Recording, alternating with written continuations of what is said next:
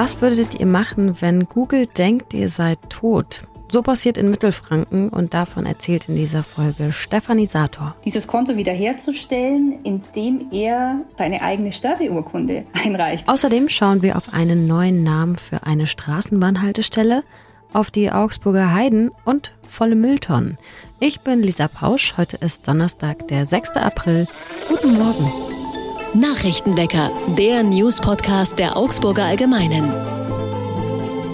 Die Haltestelle Messerschmidt der Straßenbahnlinie 2 soll einen neuen Namen bekommen. Dazu wird gerade noch beraten, heißt es bei den Stadtwerken. Aus der Politik kam wohl der Anstoß für die Umbenennung. Die Messerschmitt AG war einer der wichtigsten Rüstungsproduzenten im Dritten Reich und außerdem ein Unternehmen, das ZwangsarbeiterInnen eingesetzt hat. Willi Messerschmitt selbst war ab 1933 auch NSDAP-Mitglied. Später wurden die Messerschmitt-Werke in Haunstetten Teil des Konzerns MBB und danach wurde daraus der Zulieferer für Flugzeugteile Premium Aerotech.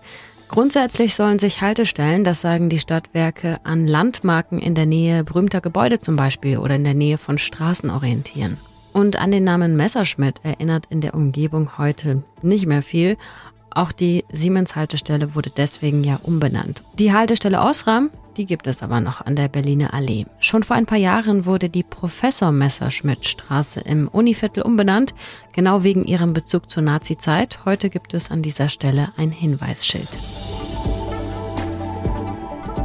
Die Augsburger Heiden sind in Gefahr. Sie gehören mit zu den beliebtesten Ausflugszielen in der Stadt und sie gehören zu den artenreichsten Heiden in Mitteleuropa.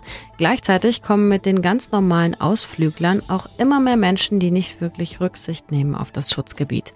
1500 Natursünder wurden in den vergangenen Jahren bei Kontrollen von ehrenamtlichen Naturschutzscouts dokumentiert. Das steht in einem Bericht, der gestern veröffentlicht wurde. Und die Ergebnisse sind laut Landschaftspflegeverband alarmierend. Die häufigsten Probleme unkontrolliert freilaufende Hunde zum Beispiel und natürlich deren Kothäufen, Müllhaufen nach nächtlichen Partys in der Natur, das gefährdet zum Beispiel auch Schafe, die in den Schutzgebieten weiden. Und auf den neuen Spazierwegen, die auf über 14 Kilometern mit Holzblöcken markiert wurden, haben Unbekannte die Holzblöcke herausgerissen. Also nicht nur einmal, sondern immer wieder passiert das. Deswegen sind zwei Personen jetzt alle zwei Wochen nur damit beschäftigt, diese Holzblöcke wieder einzusetzen. Eine weitere Gefahr geht von den illegalen Grillplätzen aus. Klar, der Boden ist trocken und trocknet auch nach Regen besonders schnell wieder aus und gerät dann eben sehr leicht in Brand. Ja, auch weil es mit dem Klimawandel im Stadtwald meistens viel zu trocken ist. So ein Feuer kann sich bei entsprechendem Wind auch rasend schnell ausbreiten und auch in Richtung Häuser zum Beispiel. Der Verband geht davon aus, dass die Bürgerinnen auch stärker über die Gefahren aufgeklärt werden müssen, damit sie die Natur schützen. Eine neue Kampagne zum Naturschutz und mehr Vorsicht mit Führungen durch die Heiden, die startet im April. Bisher hat der Freistaat Bayern staatlich geförderte Ranger und Rangerinnen als Schützer für die Heiden noch nicht genehmigt. Nun soll eine neue Verwaltungsstelle speziell für Ordnungswidrigkeiten bzw. für die Verfahren in den Naturschutzgebieten zuständig sein. Die Stelle wird gerade noch ausgeschrieben und die Stadt selbst will auch einen Ranger oder eben eine Rangerin einstellen und auch da wird zum und auch da wird bald bei der Forstverwaltung eine entsprechende Stelle ausgeschrieben. Nur für den Fall, dass ihr vielleicht geeignet seid. Die Auswirkungen der Streiks bei der Müllabfuhr sind weiterhin spürbar. Immer wieder fallen nicht nur Abholtermine aus, sondern auch die geplanten Ersatztermine. Zu den Streiks kommt ein weiteres Problem. Es fehlt dem Abfallwirtschafts- und Stadtreinigungsbetrieb der Stadt auch an Personal. Manche sind krank, andere haben sich in den Osterferien Urlaub genommen und auch sonst fehlt es an Arbeitskräften. Vielleicht gäbe es die ja, wenn die Bezahlung besser wäre. Das zumindest sagt die Gewerkschaft Verdi und deswegen gibt es ja die Streiks. Und weil Personal fehlt, wird jetzt auch die Deponie Augsburg Nord am oberen Auweg im April und Mai nur eingeschränkt geöffnet sein. Und zwar von Montag bis Freitag zwischen 8 und 12 Uhr. Der Wertstoff- und Servicepunkt an der gleichen Adresse ist nicht davon betroffen. Hier ist auch am Nachmittag von 13 bis 16 Uhr geöffnet. In der kommenden Zeit ist für die Abholungen auf jeden Fall erstmal ein zusätzliches Fahrzeug mit eingeplant, um mit dem ganzen Müll auch nachzukommen. Restmüll könnt ihr übergangsweise weiter an den Wertstoffpunkten abgeben, solange eben bis diese streikbedingten Rückstände aufgearbeitet sind. Wir schauen auf das Wetter für Augsburg. Heute wechseln sich Sonne und Wolken ab, dabei bleibt es trocken, bei Höchstwetten um 10 Grad. Und da wir uns erst wieder am Dienstag melden mit der neuen Folge, hier die Wetterübersicht für Ostern. Der Freitag wird dicht bewölkt und regnerisch bei Temperaturen zwischen 2 und 8 Grad. Das Wochenende wird mit bis zu 11 Grad etwas wärmer. Es regnet hier und da, vor allem in der Nacht von Samstag auf Sonntag. Der Ostermontag wird sonnig, mit 14 Grad auch nochmal wärmer und es bleibt so gut wie trocken. Stellt euch vor, ihr kommt plötzlich zum Beispiel nicht mehr in euren Mail-Account rein und dann sagt ihr, komisch, das kann doch nicht sein, das Passwort stimmt doch eigentlich. Und dann erfahrt ihr irgendwann oder merkt, dass ihr nicht reinkommt, weil ihr für tot gehalten werdet von Google. Und das ist noch schlimmer, dass Google sich von dem Gegenteil, nämlich dass ihr eigentlich noch am Leben seid, auch gar nicht so einfach überzeugen lässt. Genauso ist das in Mittelfranken passiert. Eine absurde, kuriose Geschichte, die uns jetzt meine Kollegin Stefanie Sator erzählt. Hi Stefanie. Hi Lisa. Verrückt hört sich das jetzt erstmal an.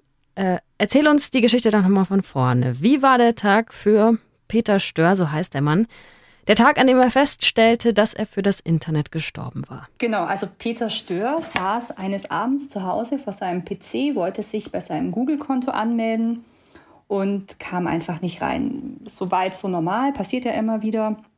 Irgendwann hat er dann aber die Nachricht von Google bekommen, dass das Konto deaktiviert sei, weil er gestorben sei. Und ähm, das hat ihn dann natürlich schon ziemlich stutzig gemacht und er hat sich dann auf Spurensuche begeben, was denn da wohl schiefgelaufen sein könnte und wollte natürlich eine Lösung für sein Problem. Und das äh, sollte sich dann wirklich über Monate hinziehen. Moment, wie kam Google erstmal überhaupt darauf, dass er tot ist? oder sein könnte? Das ist eine gute Frage. Das ist eine sehr gute Frage. Und bis heute weiß man das auch nicht so recht. Da muss es irgendeinen Fehler gegeben haben, möglicherweise einen technischen Fehler, möglicherweise irgendein Häkchen, das falsch gesetzt wurde. Das konnte ihm niemand erklären. Und ähm, er hat ja dann ständig Mails dahin geschrieben an den Kundenservice und hat versucht, glaubhaft zu machen, dass er sehr lebendig ist. Aber ähm, man hat es ihm irgendwie eben nicht geglaubt und beziehungsweise er hat nie mit echten Menschen gesprochen, sondern eben nur immer mit, ähm, mit Maschinen oder mit, mit so Chatbots, die einen ja durch den Kundenservice führen und so weiter. Im Endeffekt konnte er tatsächlich niemanden überzeugen, dass er am Leben ist. Er hatte einmal die Möglichkeit, ähm, dieses Konto wiederherzustellen, indem er, und das ist auch sehr kurios, seine eigene Sterbeurkunde einreicht. Weil man gedacht hatte, er, er möchte das Konto eines verstorbenen Angehörigen wiederherstellen. Und dann hat er denen natürlich wieder klar machen müssen, liebe Leute, nein, es geht nicht um einen Angehörigen, es geht um mich. Und ich habe keine Sterbeurkunde, weil ich äh, sehr lebendig bin. Das ist eine ziemlich, ziemlich kuriose Geschichte. Und ähm, Peter Stör hing ein bisschen an diesem Google-Konto, obwohl kaum wichtige Mails äh, einliefen, weil äh, dieses Konto nämlich mit seiner Homepage verknüpft war. Er ist ein ziemlich großer Oldtimer-Fan und hat eine Oldtimer-Homepage. Und was hat er dann gemacht? Also irgendwie, irgendwie nach ein paar Wochen wird man doch auch wütend, wenn es nicht funktioniert. Was kann man da machen? Ja, er hat dann sich mit seinem Freund und Anwalt äh, beraten, der ihm dann empfohlen hat, mal die Rechtsabteilung anzuschreiben von Google Deutschland in Hamburg. Das ist tatsächlich die einzige reale Adresse von Google, die es in Deutschland gibt. Und dann hat er sich an die gewandt und die haben tatsächlich auch reagiert und sich gemeldet, aber mit dem gleichen Hinweis wie alle anderen, er möge doch bitte einfach das Konto ähm, wiederherstellen und wenn es nicht geht, könne man ihm nicht helfen, weil er sei ja quasi als tot gemeldet. Und er hat sich dann so im Kreis gedreht, es konnte einfach niemand äh, was ausrichten, bis dann ein, ähm, ein Fernsehmagazin quer ähm, meine Presseanfrage dahin geschickt hat und dann ging irgendwie alles ganz schnell. Auf einmal war dieser Klick da, ähm, der wohl gemacht werden musste. Und von einer Sekunde auf die andere war Peter Stör wieder lebendig.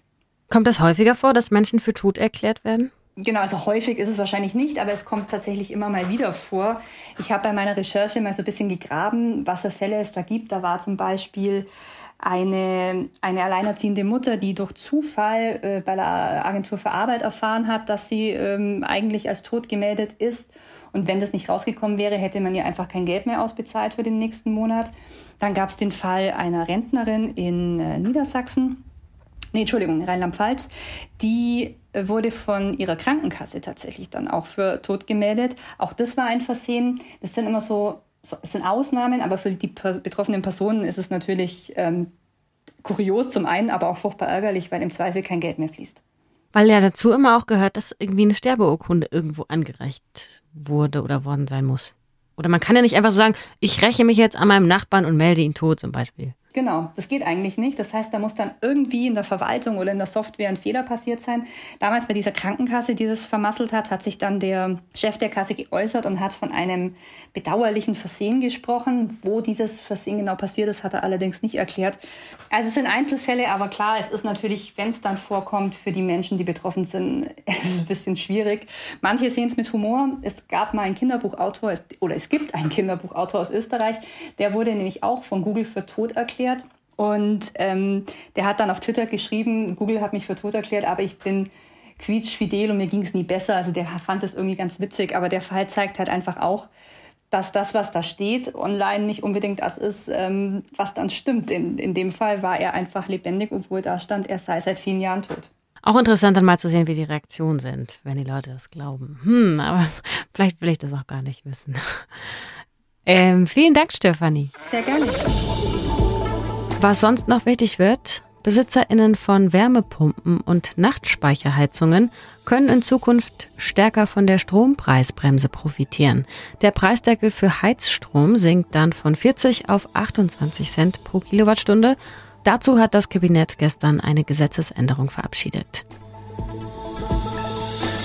Und die EU will fluorierte Gase weiter zurückdrängen. Die kommen in Kühlschränken oder Klimaanlagen vor und sie gelten als äußerst klimaschädlich. Die Kommission und das Europaparlament sind für ein grundsätzliches Verbot.